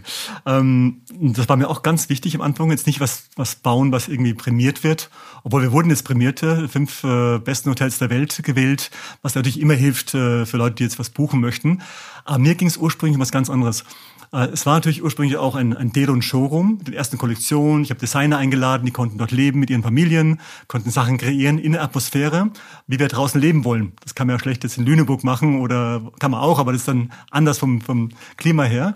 Und ich habe die Leute einfach eingeladen, dass sie dort sind. Hast sie ähm, verführt. Sie verführt, genau. mit vollem Service und sie konnten da eben ne, äh, frei gestalten. Und das sind die besten Kollektionen, wie das Nestdress zum Beispiel, wenn du das kennst, dieses ja, hängende Nest, klar, ist dort entstanden auf einer Palme, die, die schräg war. Ähm, und so sind ganz viele Sachen dort äh, passiert. Und dann hat sich Dedon, äh, nach Dedon quasi, haben wir es umbenannt auf die Firma meiner Tochter, Nepalat Hideaway heißt es jetzt, äh, das ist Mutters, Mutters äh, Hände, heißt Nepalat auf Philippinisch. Auf den, auf den Philippinen. Das Feld ist auf den Philippinen, ja. Mhm. Auf Siagao. Siagao ist einer der schönsten Inseln auf den, äh, in Asien. Ähm, da fliegt man wohin? Da fliegt man nach äh, über Hongkong, nach äh, Cebu oder Manila auf den Philippinen und dann nochmal weiter 40 Minuten bis Siagao. Nochmal weiter fliegen. Nochmal weiter. Es ist schon weit. Ah, okay. Es ist schon weit. Aber die ja. Gäste kommen aus, aus der ganzen Welt. Also die Leute scheuen nichts den langen äh, Weg. Aber was ist jetzt da? Ich, ich muss so anfangen. Ich, hab, ich fand Urlaub immer künstlich. Ich fand es immer, ich finde, es hat nie gepasst. So, jetzt sollen alle in der gleichen Stimmung sein, irgendwo hinzufahren, sich einen neuen Rhythmus unterordnen. Überall wirst du ein bisschen abgezockt. Äh, jeder, jeder, jedes Bier kostet dann 10 Dollar oder jeder Wein 20. Und alles ist so, es ist so statisch für mich. Ja? Und ich habe gedacht, ähm, wenn ich jemals mal ein Hotel mache, das habe ich dann gemacht mit der mit der Insel, ähm, möchte ich, dass die Leute sich komplett frei und wohl fühlen, so wie ich mich selbst fühlen möchte. Keine dicke Rechnung am Ende. Genau. Da ging es mal los. Ich hab, das erste war, es gibt äh, keinen Rhythmus. Also die können essen und alles machen, wann sie wollen. Sie bestimmen das selbst, die Leute. Sie können in die Küche gehen, sie können mitkochen, sie können mit den Fischern morgens rausgehen, Fisch fangen, sie können Erlebnisse oder sich verwöhnen lassen. Also was sie wollen, können sie selbst bestimmen. Also kein Mensch wird ihnen sagen, ihr müsst von acht bis zwölf frühstücken oder sonstiges. Ne? Da geht schon mal los, dass das aus dem Kopf raus ist, dass du irgendwas äh, machen musst. Was also nicht so bis elf gibt's Frühstück. Es gibt keine, es gibt keine, es gibt keine Regeln. Das zweite war, ähm, du bist natürlich auf einer Insel dann in einem Ressort irgendwie auch so ein bisschen äh, gefangen und viele nützen es aus, indem du halt alles, äh, was du konsumierst, ständig unterschreiben und zahlen musst. Und selbst die Reichsleute der Welt, die wir auch bei uns zu Gast sind, die hassen, dass sie ständig quasi ähm, ausgenutzt, ich nenne nicht das falsche Wort, aber ständig extra zahlen müssen, ja. Und wir sagen, ihnen, sie zahlt einmal äh, vorab, bevor ihr kommt, gibt's einen, gibt's einen Preis pro Person pro Nacht. Und dem ist alles, aber alles enthalten. Also auch die Massagen. Alle. Zehn Massagen am Tag, wenn du willst, äh, Ausflüge, alles Essen, alles. Es gibt keine, alles. Es gibt nicht ein Ding, was nicht enthalten ist, ja. Und wenn dann rechnen würdest, ja, im Vergleich zu den Six Senses oder anderen Hotels, sind wir gut. Ne? Wir sind nicht ne? viel günstiger, wir sind gut im Preis. Aber du hast jetzt nicht so eine Rechnung am Schluss mit einer Kreditkarte, wo du das Doppelte wie vorher bezahlst. Ne? Wo du siehst, wie viel Sachen deine Kinder noch so heimlich Genau, genau, haben. genau, in der Minibar. Aber das Spannende ist, dass die Leute das erstmal nicht glauben. Die kommen dahin und sagen, ja, wahrscheinlich gibt's irgendwo ein Kleingedrucktes und das gibt's ja nirgends auf dem Niveau, auf dem, ne, auf dem, äh, auf dem Fünf-Sterne-Niveau gibt's es ganz selten. Und, ähm, und nach drei Tagen merken die, stimmt alles. Und dann werden die richtig, richtig frei und locker und äh, sind total wie zu Hause. Ich meine, sie brauchen jetzt nicht irgendwie da äh, was unterschreiben oder sie können machen, was sie wollen. Und da gibt es echt eine tolle Stimmung. Und es sind zehn Häuser insgesamt, also sehr, sehr große Häuser und ein großes Areal. Aber es ist sehr, sehr barfuß. Also es ist äh, es ist, äh, also man muss sich abends nicht schick anziehen. Nein, so. kannst du, wenn du willst. Ne? Ja, äh, Einige wollen das ja gerne, aber es ist echt komplett barfuß dort. Und äh, ich habe da oft äh, ab und zu Leute, die ich auch mal einlade, verschiedene Gruppen und dann gibt es irgendwelche Vorträge. Und mir war wichtig, dass Leute zusammenkommen und sich austauschen. Müssen nicht, aber es ist schön. Leute sich kennenlernen dort und da gab es schon echt tolle, tolle Begegnungen, äh, die wahnsinnig interessant sind, wahnsinnig spannend sind. Letztes Mal war ich da mit ein paar Freunden, ein paar Musikern, Freunden von mir Vielleicht kennst du den Hubert von Geusern, ne? In, ja, ja, ja. ja, ja. Hubert war ich da. Mein und Mann verehrt den. Ja, ich auch. Und Hubert waren wir zusammen dort und haben Philippinen-Tour gemacht, aber war noch bei uns. Und äh, es war sogar, Markus war dabei, ne? Lars Meyer und so eine Runde. Und dann äh, war einer dabei von Silicon Valley, so ein das deutsche Wunderkind nennen wir das, ne? nennen wir ihn. Ähm, und haben den mal gefragt, so wie die Zukunft aussieht an, an Technik, was kommt denn alles? Wir sind ja alle alte Säcke. Was kommt denn so in Zukunft? Wird es das Handy noch geben oder was ist die Zukunftsmusik? Und der hat natürlich Sachen erzählt, an denen sie in Stanford oder Silicon Valley ähm, äh, forschen. Die haben uns die Schuhe ausgezogen, weißt du? Ähm, also wo geht die Zukunft hin? Und diese ständig, glaube ich, sich befassen mit, äh, mit verschiedenen Bereichen, das hält so wach, aber äh, es lässt auch sehr, ist auch für sich selbst wichtig, wo man selbst hingeht, ja, und wo fühlt man sich hingezogen, wo will man lieber Abstand halten, wo möchte man ein ruhigeres, ruhigeres Denken kreieren.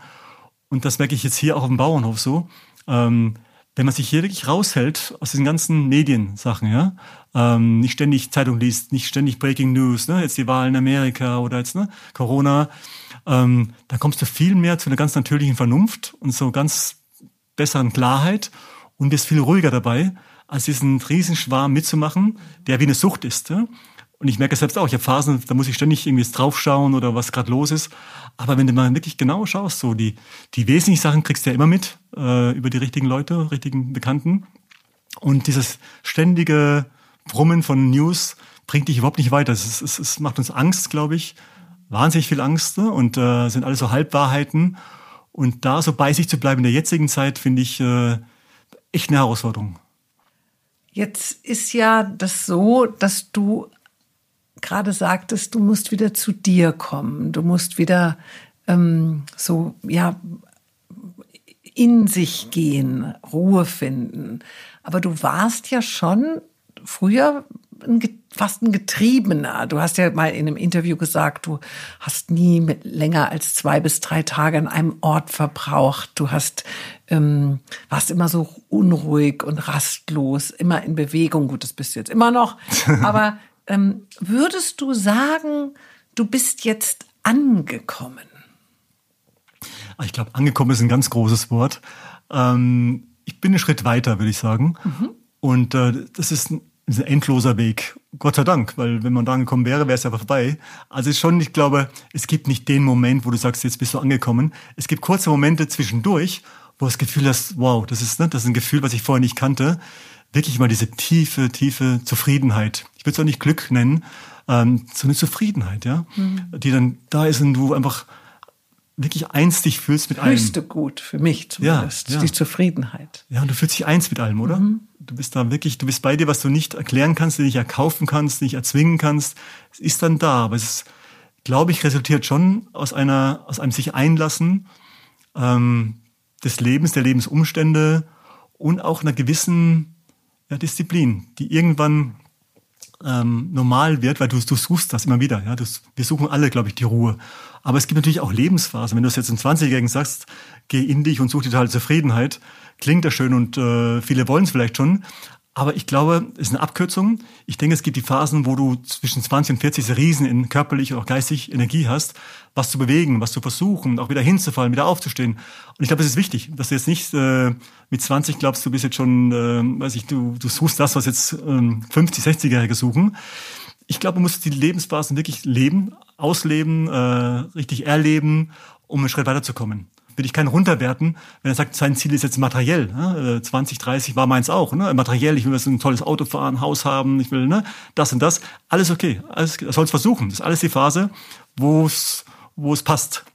Aber ich finde irgendwann ist auch ist ich will auch nicht wertend sein, aber irgendwann ist so der Zeitpunkt, wo der Körper natürlich auch müder wird, wo der Geist auch ein bisschen ne, klarer auch wird, ja, und nicht so in der, mhm. im Vorwärtsdrang alleine ist.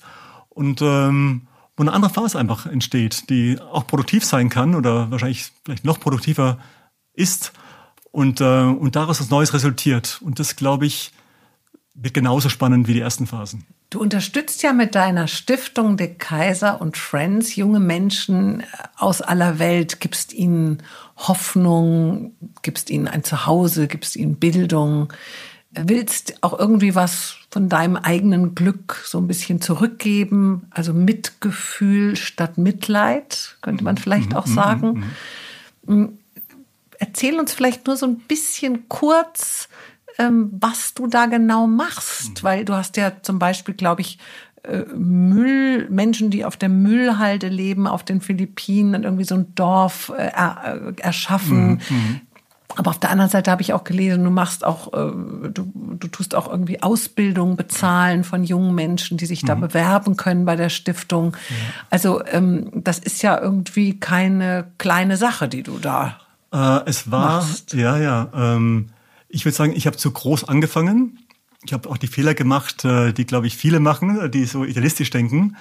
Ähm, ich habe zu viel Kapital eingegeben. Zu viel sage ich deswegen, ähm, weil du brauchst einen Lernprozess, wie in der Firma auch. Du kannst nicht sagen, du fängst da oben an und bist gleich da gelandet. Und ähm, der Stiftung auch hätte ich mehr verstehen sollen, mehr lernen sollen, wie man eine Struktur aufbaut, ähm, wie man das Ganze äh, organisiert. Und das äh, ist eine NGO, was wo jetzt auch kein Geld reinkommt, ja. Ähm, deswegen, ähm, es war, es war wirklich eine enorme Summe, äh, also zweistelliger Millionenbetrag, äh, den ich mir da vorgenommen hatte. Aber ich hätte es eigentlich so machen sollen, ich hätte nur von den Erlösen quasi, von den, von den Zinsen Projekte machen sollen. Und ich habe mir gedacht, na gut, ich mache jetzt mal ähm, so eine Million pro Jahr äh, für Projekte, die ich jetzt äh, mache. Ähm, und danach werden Leute sehen, wie es funktioniert. Und dann, werden dann kann ich verrückt sagen, jetzt könnt ihr auch spenden, um das so weiterzuführen. Und das war, glaube ich, bisschen, äh, bisschen utopisch. die Projekte an sich, die Grundidee war so, ich möchte ähm, Leute, die ich kenne, die was zu geben, zu sagen haben, nützen. Die Jane Goodell zum Beispiel, ne, die Primatenforscherin oder Markus Wasmeier, so haben wir uns kennengelernt. Ähm, also ganz, ganz viele verschiedene Leute aus allen Bereichen, Musiker aus allen Bereichen, mit Jugendlichen aus der ganzen Welt zusammenkommen, ähm, dann ein, ein, wie ein Praktikum drei Monate machen auf, äh, auf der ganzen Welt und eben dann äh, können die Jugendlichen quasi äh, ihren Traum leben, also sich selbstständig machen als Musiker oder als Handwerker oder als Lehrer oder als ne, Primatenforscher, also egal was. Und es war eine Wahnsinnsnachfrage. Äh, wir hatten pro Also du Projekt, zahlst dann das, die zahl, Ausbildung? Ich zahle alles, ja. Ich zahle die Reisen, ich zahle die Ausbildung, ich zahle wirklich alles. Deswegen, das war natürlich auch äh, sehr teuer jedes Jahr. Und äh, den Fehler, den die meisten Strukturen am Anfang machen, äh, bei, bei Stiftungen und ich auch eben speziell, die Struktur wurde immer größer, um das zu organisieren. Wir mussten ja, wir hatten Bewerbungen. Brauchst äh, du mehr Leute auch. Genau, für Bewerbungen hatten wir 20 Plätze pro Projekt. Und äh, wir hatten dann am, am Schluss 3.000, 4.000 Bewerbungen, die natürlich alle gelesen werden müssen, ausgewertet werden müssen. Also es war, äh, unser Team war im Nu 30, 40 Leute. Und äh, das war natürlich immer teurer, größere Büroräume, also die Fixkosten wurden natürlich immer höher.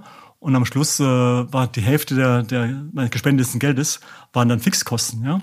Und so gesehen äh, habe ich dann verkleinert. Ich habe einige Projekte gelassen. Äh, ein Projekt zum Beispiel auf den Philippinen, äh, wo wir Menschen, die auf dem Müll leben, müssen oder mussten, umgesiedelt in ein Dorf, was wir gebaut haben mit ihnen gemeinsam für 500 äh, Menschen. Und ähm, das war ein Zehn-Jahres-Projekt. Das habe ich jetzt gerade übergeben vor, vor äh, sechs Monaten. Ähm, die Landwirtschaft, die Schulen, den Kindergarten, die Häuser gebaut. Ja, wie kann man es schaffen, ähm, dass die Menschen, die ja nichts anderes kennen wie den Müll, dass die in ein normales Leben, was immer das heißt, aber ein geregeltes Leben ähm, äh, zu helfen. Und das glaube ich, äh, da waren die Erfahrungen insgesamt sehr gut, aber auch trotzdem schwierig, weil du kannst nicht eine Gemeinschaft einfach so umziehen. Das muss auch entstehen, dass die Männer zum Beispiel, die vorher ihr Geld gemacht haben mit Müll sortieren und da vielleicht ihr Geld am Tag bekommen und dann gleich äh, nützen für Familie, aber auch Alkohol und, und, und Hahnkämpfe, ähm, das da zu vermeiden. Also die haben sich ja Müll wohler gefühlt wie dann dort zum Beispiel. Und solche Probleme überlegst du ja vorher gar nicht. Ja? Und das haben wir alles gelernt, wie man jetzt, ne, wie man Menschen dort ne, äh, sich selbst, ähm, selbst entfalten lässt. Aber ich mhm. glaube so, dass das eine Generation braucht. Die Kinder, die dort jetzt groß geworden sind in den letzten zehn Jahren, die machen unglaubliche Fortschritte, sind auch in ganz normalen Schulen, also nicht in der eigenen Schule, sondern mit den, äh, mit den ja. Dörfern drumherum in der Schule, äh, sind alle wahnsinnig gesund, wir haben Ärzte dort, wir bilden Leute aus. Also das muss ich sagen, hat sich viel, viel getan. Aber auch da, das ist echt ein, so ein idealistischer Gedanke. Ähm, du musst aber vor Ort dabei bleiben. Und wir hatten ein Team zehn Jahre lang über unsere Stiftung äh, investiert und finanziert, die das betreuen äh, jeden Tag. Und meine Tochter, ähm, Caroline, die hat dort eine kleine Produktion aufgebaut mit den Frauen, die Handwerkskunst machen und eben das auch das Dorf unterstützen konnten. Also alles im Kreislauf. Aber äh, es ist alles ein extremes Einlassen. Und ich habe mittlerweile äh, die Projekte reduziert, äh, weil das natürlich irgendwann auch zu teuer geworden ist und ich da keine Spenden äh, einfragen möchte. Und mache äh, mach mehrere Projekte anonym mittlerweile auch, die ich finanziere, ähm, aber eben nicht, ne, nicht im großen, nicht im großen äh, darstelle. Aber ähm, ich glaube, im Prinzip ist es wichtig jetzt, gerade jetzt, ich merke es auch hier auf Ibiza oder wenn ich in Hamburg bin, es sind so ganz oft die kleinen Hilfen, die mindestens so wichtig sind.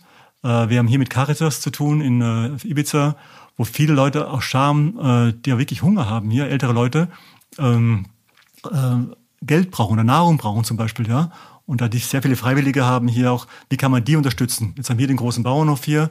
Also Ziel Nummer eins ist, so viel wie möglich hier anzubauen und äh, diese drei Caritas-Stellen äh, zu spenden. Und vielleicht Leute hier einladen, die jetzt auch ne, das quasi mithelfen können für die Ernte. Also da ist so ein Ziel jetzt irgendwie, ich meine, meine Ziele sind ein bisschen im Kleineren geworden jetzt, äh, immer noch selbstfinanziert, aber ich habe immer das Gefühl gehabt, und ich weiß nicht ganz, woher das kommt, ich hoffe, das ist nicht das, das Ego alleine, aber das Gefühl gehabt, dass mit jungen Leuten, dass ich viel teilen kann. Ich möchte eigentlich jungen Leuten, ich möchte immer was teilen. Ich möchte erzählen, wie es war. Ich möchte den Mut machen, Sachen zu versuchen, keine Angst zu haben oder die Angst anzunehmen. Also ich merke immer wieder, dass es mich wahnsinnig zieht. Äh, und bis letztes Jahr gab es ja noch Vorträge. Jetzt gibt es ja im Moment ja durch Corona ja. jetzt nicht. Ne? Aber ähm, das, das sehe ich so aus, nicht nur beim, bei der eigenen Familie, mit den Enkelkindern oder den Kindern, aber darüber hinaus sehe ich so ein bisschen das mein Ziel. Ich glaube, ich bin jetzt selbst noch irgendwie für mich wie ein Junge, aber ich möchte einfach, äh, ich möchte einfach Mut machen. Das, das habe ich irgendwie in mir. Und ähm, da fühle ich mich auch hingezogen, dass es so, dass es mir das Kraft gibt und ich wirklich da was bewegen kann. Ja, und auch Mut machen, auf sich selbst zu hören. Ja. Jetzt nicht nur Mut machen, einen, einen Horizont zu sehen, sondern was du, glaube ich, auch tust mit deiner Art, ist dieses einfach mal in sich reinhören und sagen, mein, was kann's denn, was kann denn mehr passieren, als dass es schief geht, ja? Und dann falle ich vielleicht hin, aber dann stehe ich wieder auf, ja? Ja, genau. Also dieses, dieses, dass man sich auch mal wieder ein paar Sachen wagt Mhm, und nicht immer nur denkt, äh, ach, was sagen jetzt die Nachbarn und Mhm, was sagt jetzt, ähm, ach, und meine Eltern verbieten es mir eh oder, Ja, ja. also dieses sich selbst sein, also das glaube ich ist äh, auch etwas ganz Schönes, was du auch vermittelst. Ja, ja. ja gerade, weißt du, gerade in der jetzigen Zeit, wo die Konsumwelt so massiv geworden ist, ja, und äh, wo im Prinzip ja fast alles nur noch konsumiert wird, statt selbst erlebt wird. Und das, glaube ich, ist, ist so elementar, ja. Es ist so für mich der einzige Weg, wieder in die Eigenverantwortung zu kommen. Auf allen, auf allen Ebenen, jedes Alter, ja. Ich finde die Eigenverantwortung ist sowas wichtig, ob es für seine Gesundheit ist, auch gegen äh, Corona zum Beispiel. Wirklich das erste Ziel soll sein, ganz sein Immunsystem ne, äh, aufzu, äh, zu stärken, ja.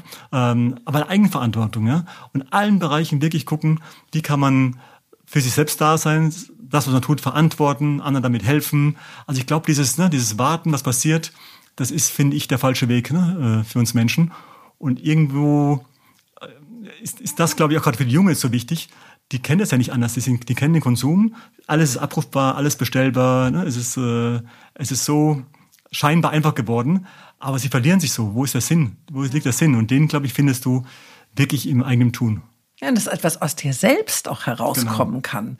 Nicht, dass immer nur jemand sagt, jetzt musst du das machen, Genau. jetzt gibt's die Möglichkeit, jetzt machen wir hier, da, sondern dass du auf einmal irgendwo sitzt und sagst, oh, ich Mhm. möchte jetzt gerne das machen, weil ich es spüre und nicht, weil jemand anders es mir sagt, Genau. dass ich es tun soll. so ein Selbstwertgefühl. Ne? Ja. Das, ist, das ist aber wieder, das ist Arbeit. Konsum ist halt der Knopfdruck und das ist die Arbeit. Und die lohnt sich, glaube ich, auf jeden Fall für jeden. Und hast du noch einen Traum? Ein. ähm, ein. Nein, aber gibt es irgendwie sowas? Ich meine, du hast ja wirklich schon so viel erreicht und gemacht und bewegt und äh, getan. Ich meine, klar, da sprudelt in dir wahrscheinlich so eine Quelle, Ja. wo immer wieder, wenn du morgens aufwachst, was Neues da ist. Aber das ist, ist ja nicht unbedingt ein Traum. Das ist dann vielleicht ein Ziel oder ein Projekt. Aber gibt es so ganz tief in dir, ja, so einen Traum? Ja, aber es ist, glaube ich, nicht, es ist nicht äh, nach außen. Es ist so wirklich die, die ganz tiefe Ruhe und Zufriedenheit zu finden. Das ist, das ist so, ja, das ist eigentlich so mein, mein Ziel, ohne es verkrampft angehen zu müssen, sondern das ist, glaube ich, jetzt, das ist ein, ein, ein tägliches ne, äh, Auf und Ab. Aber das ist eigentlich so das Ziel, dass, dass die Mitte so da ist und dass ich jetzt meinen, meinen Kindern, meinen Enkeln irgendwie mit der, mit einer ganz anderen Ruhe auch begegnen kann. Und ein bisschen, was ich merke das selbst auch, guck mal, in unserem Gespräch ja auch, ne? wie schnell ich wieder drin bin, ähm, wenn ich jetzt über die Firma rede oder Ein leidenschaftlicher Mann. ja, ja, ja, ja, das ist, nee, das ist auch, ist auch, ist, ist, es freut mich auch, ne, dass die Energie ist sofort wieder da. Aber ähm, ist auch, ist auch da notwendig. Aber, aber trotzdem, ich merke so, dass es auch eine andere Art gibt, die ich noch nicht so richtig kenne, weil ich kenn's nur mit großer Energie, großer Kraft und großer, großer Optimismus. Aber ich glaube auch so diese, diese ruhigere, diese Stille, die muss ich noch viel mehr lernen und, und, und die möchte ich lernen, um auch was weitergeben zu können. Und da, da ist toll, Opa zu sein, weil dann hast du das Ziel direkt vor Augen. Ja. Ja, lieber Bobby, du bist eine große Inspiration und zeigst auf, finde ich, sehr berührende Art und Weise, dass selbst der größte Schmerz den Menschen wachsen und reifen lässt, Schicksal immer Chance ist und es immer einen Morgen gibt. Ich danke dir sehr für dieses wunderschöne Gespräch. Ich danke dir auch, liebe Tanja. Mich sehr gefreut.